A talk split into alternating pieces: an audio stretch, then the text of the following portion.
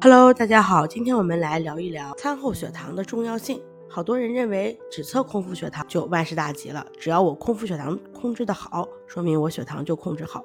这个观点呢是不对的，因为餐后血糖的升高和糖尿病的大血管并发症的关系呢，其实更为密切，危害也更加严，并且我们中国糖尿病患者具有显著的餐后血糖升高的特点。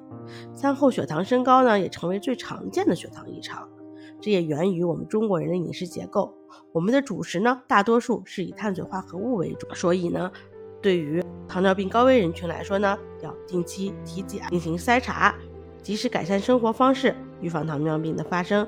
对于我们糖友来说呢，要更加严格的控制餐后血糖，有助于防治糖尿病大血管的并发症。你明白了吗？关注我，了解更多糖尿病知识哟。下期见，拜拜。